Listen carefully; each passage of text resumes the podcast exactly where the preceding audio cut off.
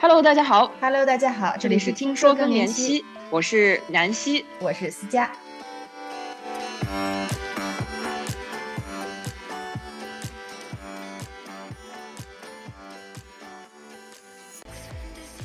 在这一期的节目中，我们详细的聊了聊乳腺癌的预防。想知道北美更年期协会推荐了哪些乳腺癌的预防方法？想知道英国更年期协会对各个风险因素影响结果的观察吗？快来听听我们的节目吧。今天呢，我们聊一聊乳腺癌这个话题，因为自从开始了听说更年期，我们其实有很多人，尤其是聊到激素啊，会想到乳腺癌，然后包括十年前有这个轰动医学界的报道嘛，所以就很多的这个不是完全正确的一些认知。关于乳腺癌的一些真相呢，也慢慢的在拨云见日，很多的误解也在被 correct 被纠正啊。所以今天呢，我们也希望聊一聊乳腺癌这个话题。我们今天的聊乳腺癌的侧重点呢，是在我们正常生活中可以做到的一些预防方式。预防乳腺癌呢，其实在各个的这条前瞻性的研究当中都显示，应对乳腺癌最具有成本效益的长期策略。这个其实不仅仅是对我们更年期前后的女性，对我们所有的全龄女性都是非常适用的。嗯，给大家一些数据吧，就以美国为例，在二零二一年呢，我们估计有二十八万余例的新增乳腺癌病例。专家报告呢，至少百分之三十的乳腺癌病例其实都是可以通过改变生活方式来预防的，并且如果生命早期实施此类的改变，这个数字可以达到百分之五十到七十。那就是说，我们超过一半的、大半的这一些乳腺癌的案例，其实是可以被预防的。然后我们也是越早越好。这点上，我真的觉得是，可能咱们做这个播客时间越长，接触到的各类信息越多，越发现其实最有效的各种呃面对面对疾病的方式，都是我们都可以做到的，就是好好吃饭，好好锻炼。真的是，包括老年痴呆，包括乳腺癌，其实可能最有效的反而是。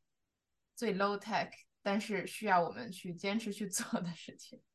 对对，我觉得就是我同意，也不同意。就是我觉得同意的是，肯定是很多东西是我们日常生活中觉得非常正常的东西，但是往往我们觉得正常的，我们可能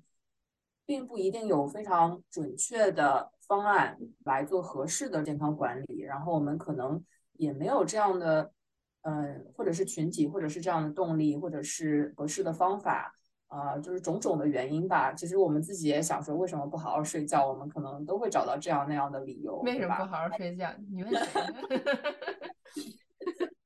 对，好吧，这一周的睡眠质量确实比上上周的质量要要差一点。嗯，我承认，I confess。嗯，我觉得这个确实像你说的，可能。怎么能找到适合我们现在生活节奏的生活方式？这个真的是一个大家的痛点，道理都懂，但是做起来都很难。那专家推荐，就是具体而言，有没有什么我们可以做的？我们具体应该做哪些去预防乳腺癌呢？嗯，对，根据我们北美更年期协会的专题，其实呃，上次我们也和大家讲过，北美更年期协会是在更年期的健康管理中非常权威的。呃，他的这一篇研究呢，其实是和 Mayo Clinic。就美国比较有名的妙药诊所，然后还有和我们的这个美国癌症研究所共同出的这一系列的这个呃为临床医生概述的一些建议，所以我们也是参考了这一篇非常权威的、有很多的数据佐证的一篇报道来和大家分享。我先讲一讲几个建议，然后我再一一的跟大家讲这个重点啊。我觉得有几个比较核心的建议是：首先我们要保持正常的体重。第二呢，我们要遵循富含谷物、全谷物的低脂肪的全食物的 植物为主的一个饮食习惯啊，我们多吃水果呀、蔬菜呀。当然，这个也和我们的个体相关，然后包括我们之后会聊的，就是身体中不同的这个荷尔蒙和我们吃的食物的相关性啊。第三呢，是我们要保持身体的这个活动啊，就是运动。那第四呢，是我们要避免饮酒。嗯，我觉得我在读了这个，听上去是非常正常的一些建议了。但是在研究了他这篇报道之后，我觉得有六点是非常值得我们，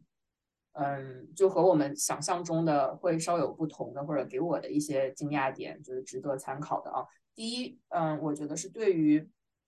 绝经后的妇女，就是我们妈妈那一代，有令人信服的证据表明呢，由于雌二醇的增加，就是 estrogen，高胰岛素血症和炎症，就是这个 insulin resistance，成人的体重增加和过度肥胖，啊，特别是内脏分布会增加乳腺癌的风险。那这个就很重要，所以就是对于肥胖的这个绝经后的妇女，患乳腺癌的风险可以增加百分之二十至百分之四十，非常的多。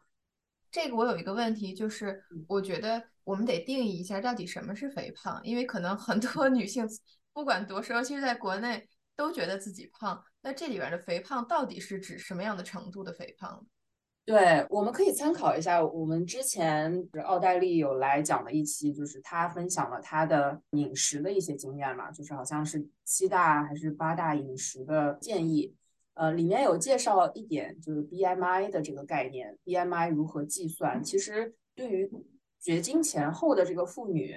她的这个肥胖程度，并不是你简简单的体重可以预测的。就是因为有时候我们的内脏的肥胖程度和我们身体的这个看上去的肥胖程度是不一样的。有些人可能看上去很瘦，但其实他是有脂肪肝，然后或者是这一些，所以他的脂肪是长在这个。是眼睛看不到的地方，嗯，也有一些专家，尤其是这个做 precision medicine，就是我现在正在读的一本书，Sarah Gottfield，他是一个 precision 呃 medicine 的一个 practitioner，他就会认为，其实对于我们来讲，我们应该是测试我们的 waist 的宽度啊，对，我们的腰围反而呃会是一个更好的一个 indicator，而不是我们的体重啊。所以，嗯，这个也是我想要讲的第二点，就是我们的 BMI 很可能在这个时间，它的呃，就虽然我们一般说肥胖是 BMI 大于等于三十嘛，啊，就是这个具体的这个计算，大家可以回去参考，呃，之前饮食的那一期如何计算这个 BMI。但是你在用这个 BMI 这个概念的时候，一定要记住，你看上去可能 BMI 在临界点，但是你可能你的内脏 是有这个肥胖的程度，尤其在我们。呃，绝经前后，由于我们雌激素的下降，我们也 build 这个 insulin resistance，就是我们的新陈代谢也会变慢呀，然后呃，包括会增加我们一些糖尿病的这个风险。嗯，哦，这让我想到之前看书，就是咱们之前聊过的那个 X X Brain 里边讲到，好像更年期之后要用两个来衡量肥胖，一个是 BMI，一个是那个腰围比身高是不是大于百分之五十，是不是这两个可以一起帮大家有一个。粗略的估算，然后如果你觉得你已经在这个范围之内，可以去找医生更详细的去了解。就是这两个可以已经给大家一个概念了，也避免有的很多妈妈她可能其实蛮瘦的，但是他会接受不了自己腰间的小赘肉，然后就会怀疑自己是不是过胖，其实没有。对，其实我妈妈最近也在跟我讲，她说她其实之前一直很瘦嘛，但是最近发现。嗯，她现在嗯，可能绝经后也有个在五年以内还是比较年轻的，就绝经后的这个，因为她更年期比较晚嘛。然后她最近也跟我反映说，哎，我明明一直游泳，感觉我这个小肚子出来了。然后我也在跟她解释，其实我们也要正确的对待这个脂肪吧，因为我们的脂肪中也会转化一些呃雌激素，所以我们也是需要这些脂肪的啊。但是要有一个适度，也不要过瘦，也不要过过胖，对，所以就是还是要掌握一个度啦，嗯。嗯，然后我接下来想要讲的就是，嗯，第三个 take away 有一个非常大规模、高质量的随机对照的试验表明呢，低脂饮食的模式以及增加蔬菜水果和全麦的摄入量，可以有效的降低乳腺癌的死亡率。所以这个就回到我们之前讲的那个少糖、少盐、少脂的这个饮食习惯，可以回去参考一下我们针对更年期女性的一些饮食的一些建议啊。那接下来呢，一个 take away 是 CDC，就是美国的疾病控制中心估计呢，仅靠身体的活动就可以预防八分之一的乳腺癌病例。女性应该避免久坐，应定期的参加体育锻炼。我现在马上站起来，现在马上站起来动两下。我看思佳在现在在在我面前使劲的扭，你现在就是走在我前面了。因为确实长期做的时候，自己一天你都能感觉到整个身体是不通畅。就用我爸妈老说那个经络什么的话，能感觉到它是不对的，所以确实换一换姿势还蛮好的。对对，那跟大家讲一下第五点，聊一下酒精。嗯，这个酒精其实可以列举出太多太多很 robust，就是很可靠的研究。从某种层面讲，显示酒精是非常非常致癌的一种物质。但是由于文化的一些，当然很难就是完全的把它就是戒酒呀这样。然后其实按照这篇报道来讲的话，任何的饮酒量都会以计量依赖的方式增加乳腺癌的风险。我不想 给大家这个平时你像私家很喜欢喝一杯小酒呀这个罪恶感，但是还是要有意识的控制。就像是我们呃，比如说去开车，我们知道有这个开车。的风险，对吧？然后也对，不管是对我们这个什么路怒症，对我们的心理健康的风险，或者是我们这个交通的面临的风险，就是 know the risk，我们要知道它这个风险是什么，然后自己去做这个判断。我到底每天想要摄入多少的风险？然后我得到的 benefit，得到的好处是什么？可能我喝一杯小酒，心情愉悦，但是我呃，就是愿意承担这样的风险，我觉得是可以的。嗯。我觉得这个问题恰巧这周我跟不同的医生都讨论过，就是饮酒量这个话题。然后就是首先，比如说我要是只有周末喝一杯，其实在医生看来就是略等于无，基本上可以算没有喝酒。所以大家就是对自己这个喝酒量，我觉得是一个呃很重要的一个控制。因为从他们从包括我们整个身体角度来讲呢，很有我们每天会面对很多的这个风险因素，比如说二手烟，比如说污染。然后我们很多的时候，我们会其实这些因素本身给身体带来的伤害是可以忽略的，但是由此产生的心理的恐惧反而会对身体有更不好的一些影响。然后我们就在讨论说，到底什么是一个需要大家注意或者引起警戒的饮酒量？如果只是偶尔饮酒的话，就是我们我在咨询医生的以后，他们的给给出的答案其实是说，如果那是相当于是 occasionally，比如说今天大家呃家庭聚会。那么可以小酌一下是没有问题的，而且医生讲最可怕或者说对身体危害最大的一种饮酒方式，其实是有的人可能本身想喝酒但是没喝，然后他会积攒到一定程度绷不住了，然后非常强烈的喝很多。其实这种形式是对身体损伤最大的，就跟我们暴食症一样，就这个暴饮其实对身体的损伤会大于很多。那很多时候很多人的饮酒他是需要一个心理的一个情绪疏导，就像刚才南希说的，让心情放松一下。那这个时候，其实我们更应该做的不是关注我们喝了多少酒，而是问题是为什么我们需要有这个情绪疏导，就是我们的情绪是从哪儿来的。然后这这样子可能是真正的面对这个问题本身。我这么说也是家里有一个真实的案例。对我可能同意你讲的大部分，但是对于你医生给你的这个临界点，就是所谓的这个标准，我可能不是那么的同意。但是观点不同，we agree to disagree，就是我们同意我们是。不同的这个想法，呃，因为因为有太多的就是从这个客观的这个研究表明，你确实酒精它就是一个毒素，但是你愿意承担的这个，像你讲的，相对的生活中有不同的毒素在我们我们喝的水啊，我们的环境啊，二手烟啊这一些有太多的毒素了，但是不可避免的是，它确实会对你的身体造成这样那样的风险的增高，但是就是重要的是你要。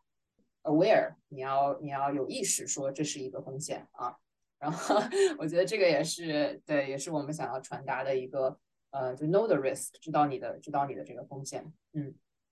然后最后我想要讲的是一个可能对于我们想要做妈妈的或者是即将要步入当母亲的一些女性朋友啊，其实母乳喂养可有效的降低女性未来患乳腺癌的风险。虽然在呃我们这个北美更年期协会的这篇报道中没有具体的讲它的数据啊，但是我也查了一下一个 N N C B I 的就 N N I H 的一个 paper 呢，就是关于研究英国的女性呃乳腺癌风险，它有发现母乳每十二个月会降低百分之四点三的乳癌的风险。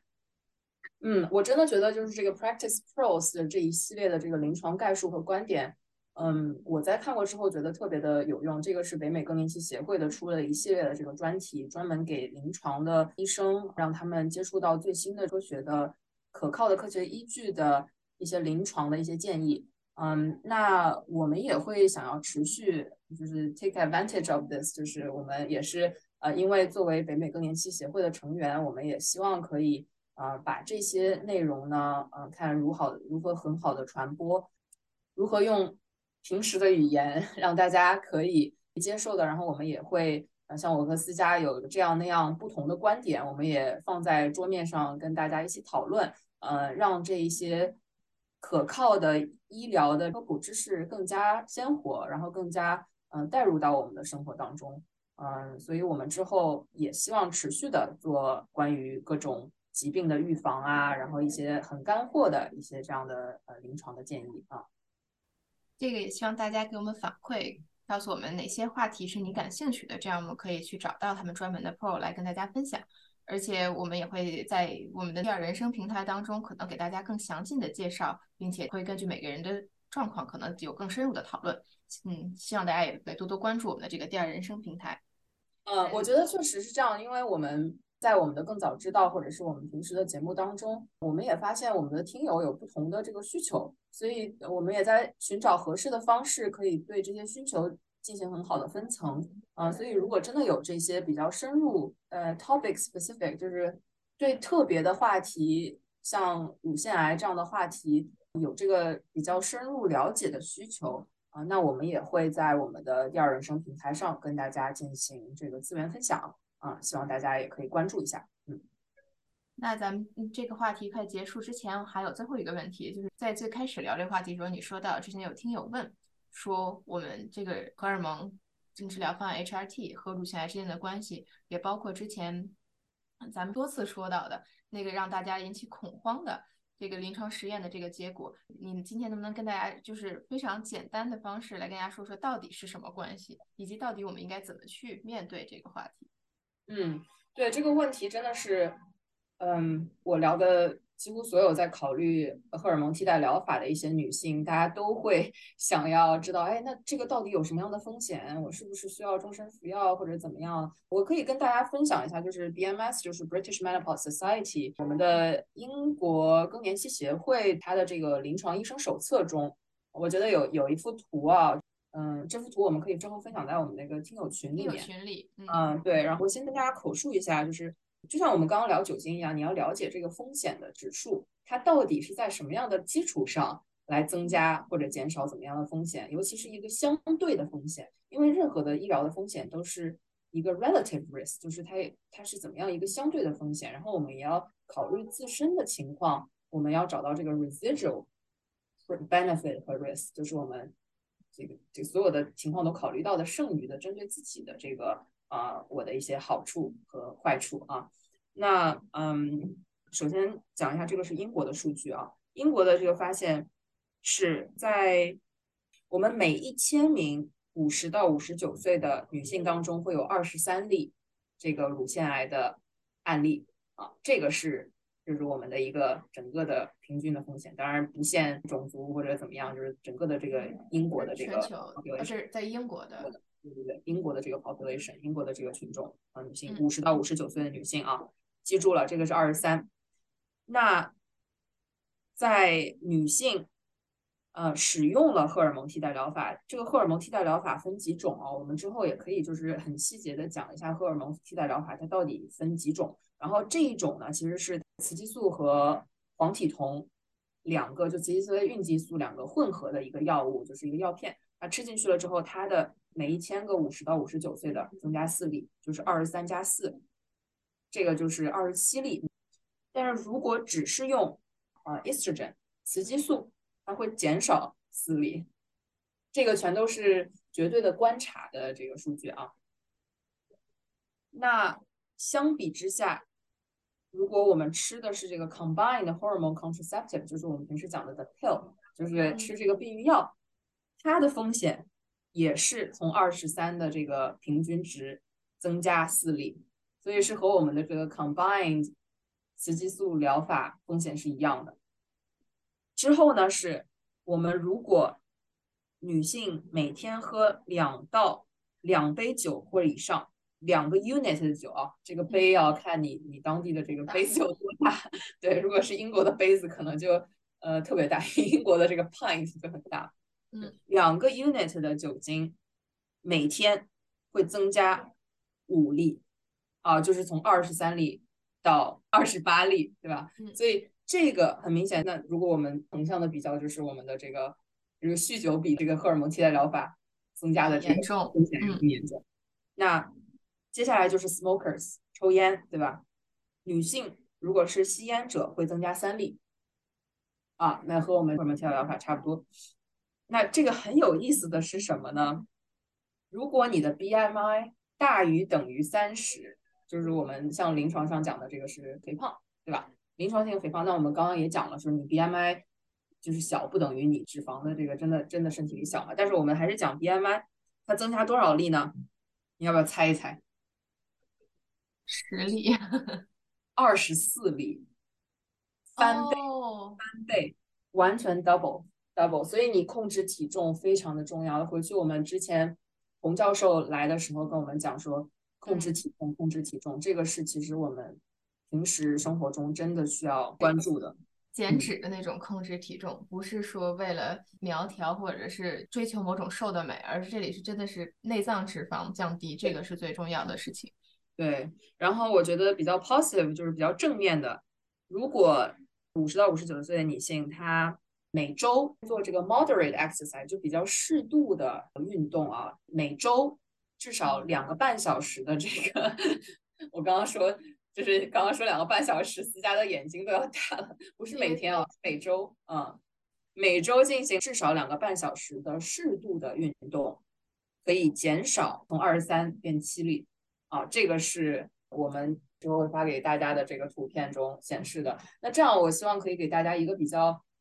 contextual 的一个感觉，就是比较具象的一个感觉，说到底我们讲的这个风险是个啥？然后用了这个呃荷尔蒙替代疗法，相对于其他的这些 risk factor 这些风险的因素，到底相对来讲哪个风险大，哪个风险小？希望大家可以有一个也算是一个理性的认知啊。我觉得这个分享的非常好，因为肯定刚才我们也聊了好多风险因素，大家也会在想说，那每个对我们的影响是多少？那这个分享完了以后，我觉得可能大家自己心里都会有一个更好的评估，而且每个疗法我们还是觉得大家都要分两分去看，到底适不适合自己的，这才是关键，并不是别人说怎么样就是怎么样。对，没错。在下一期节目中，我们将会为大家介绍第一个通过 FA 批准的非激素疗法治疗更年期潮热盗汗的药物。想了解更多，欢迎订阅我们的频道。我们下期节目见。